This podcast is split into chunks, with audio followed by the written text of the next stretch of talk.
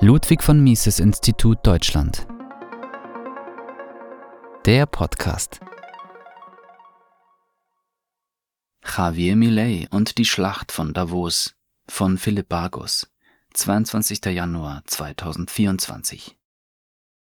Eier. Wir brauchen Eier. Das ist wohl der bekannteste Satz der deutschen Torwartlegende Oliver Kahn.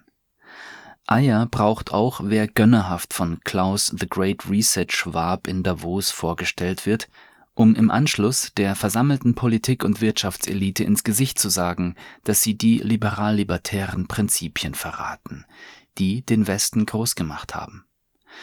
Huevos hat Javier Millet also, der argentinische Präsident, der in seiner Jugend Torwart war.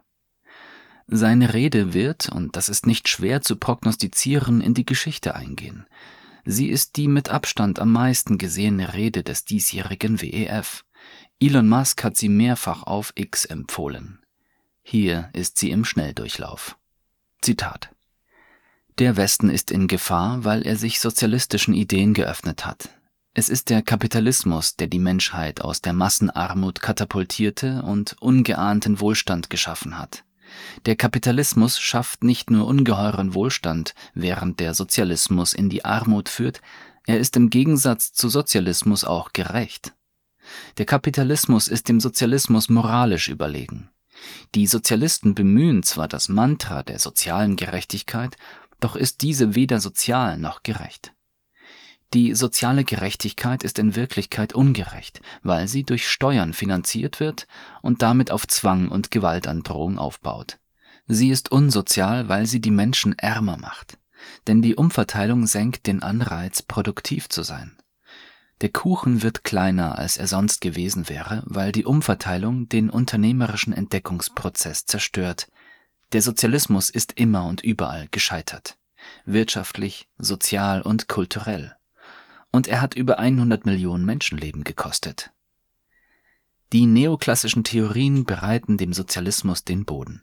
Neoklassiker vergleichen ihr Modell mit der Realität und nennen etwaige Abweichungen der Realität vom Modell dann Marktversagen. Sie erkennen nicht, dass in Wirklichkeit ihr Modell versagt. Sie sollten ihre Modelle entsorgen. Ein Marktversagen existiert nicht. Der Markt ist ein Mechanismus sozialer Kooperation durch freiwillige Tauschhandlungen. Er kann nicht versagen. Als die Sozialisten merkten, dass die Arbeiter im Kapitalismus nicht verarmten, sondern immer reicher wurden, änderten sie ihre Strategie. Den Klassenkampf zwischen Kapitalisten und Arbeitern ersetzen heute angebliche Konflikte zwischen Mann und Frau oder zwischen Menschheit und Natur.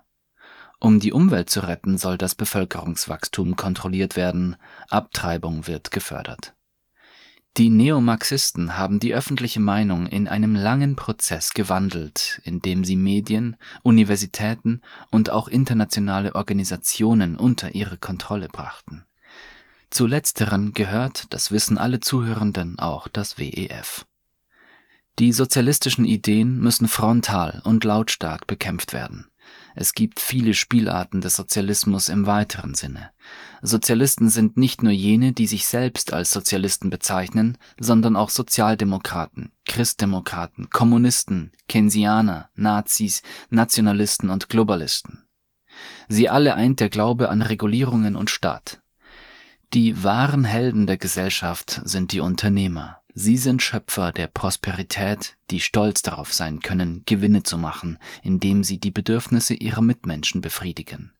Sie sollten sich nicht mit dem Staat verbünden, auch nicht mittels des WEF. Der Staat ist nicht die Lösung, der Staat ist das Problem, er ist eine Gefahr für die Freiheit. Zitat Ende. Dieser kurze Abriss zeigt die Breite der Themen, die Millet in seiner nur 23-minütigen Rede behandelt. Stein für Stein nimmt er das etatistische Weltbild auseinander. Er ist die Führungspersönlichkeit und der charismatische, wortgewandte Ideenverbreiter, auf den die Libertären lange gewartet haben. Ein Glücksfall für die Freiheit. Die Bedeutung des Kulturkampfes hat er früh erkannt. In diesem Kulturkampf geht es um die ideologische Hegemonie nach Antonio Gramsci. In diesem Kampf prallen die Forderungen der Linken wie Egalitarismus, Genderismus, Feminismus, Relativismus, Nihilismus, Zentralisierung und Atheismus auf den Wert der Freiheit aber auch auf die Institutionen, die eine kapitalistische Gesellschaft langfristig zum Blühen bringen, wie Privateigentum, natürliche Hierarchien, Tradition, Familie und Christentum.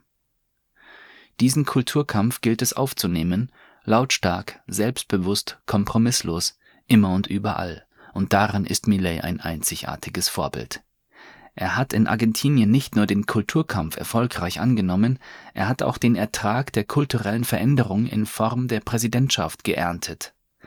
Dabei widert ihn, wie alle Libertären, die Politik eigentlich an.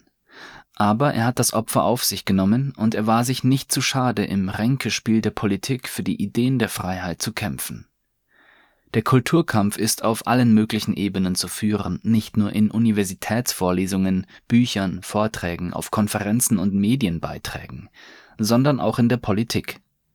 Ohne die politische Bühne fehlt ein effektives Instrument zur Beeinflussung der öffentlichen Meinung und Kultur. Die Etatisten freuen sich, wenn sie im Parlament untereinander sind und ungestört ihre Eingriffe in die Zivilgesellschaft planen können Daher hat sich Millet letztlich doch entschlossen, die politische Bühne zu betreten und durch seine Wahl eine unglaubliche Aufmerksamkeit für die libertären Ideen gewonnen. Begriffe wie Libertarismus oder Anarchokapitalismus sind heute salonfähig. Die Schweigespirale ist durchbrochen, immer mehr Menschen geben sich als Millet-Unterstützer und Anhänger der Ideen der Freiheit zu erkennen noch mehr Menschen werden sich den Ideen der Freiheit zuwenden, sobald die libertären Maßnahmen in Argentinien Früchte tragen. Der Diskurs bewegt sich in Richtung Freiheit. Kulturell ist einiges ins Rollen geraten, auch in Deutschland ist Millets allegorische Kettensäge beliebt. Die libertäre Welle hat nun sogar Davos und das World Economic Forum erreicht. Was sich in Davos abgespielt hat, war vor kurzem noch undenkbar. Ein anarchokapitalistischer Präsident schaut den Globalisten in die Augen, tadelt sie für ihre sozialistischen Ideen und singt eine Ode an die Freiheit, Kapitalismus und freies Unternehmertum. Und zitiert mit Israel Kirzner und Alberto Benegas Lynch Jr. zwei Ökonomen der österreichischen Schule er kritisiert die Agenda 2030, Neomarxismus, Feminismus, Abtreibung, Steuern, Sozialismus, Leitmedien, warnt vor der Zerstörung der Werte des Westens und spricht von Gott als dem Schöpfer. Das ist Kulturkampf pur. Viva la libertad. Carajo. Das war der Ludwig von Mises Institut Deutschland Podcast. Mehr Informationen auf mises.de.org.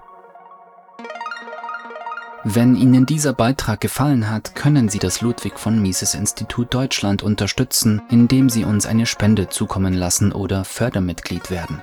Alle Informationen hierzu finden Sie in der Beschreibung unter diesem Beitrag. Bitte abonnieren Sie auch unseren Newsletter, damit Sie künftig keinen Beitrag mehr verpassen.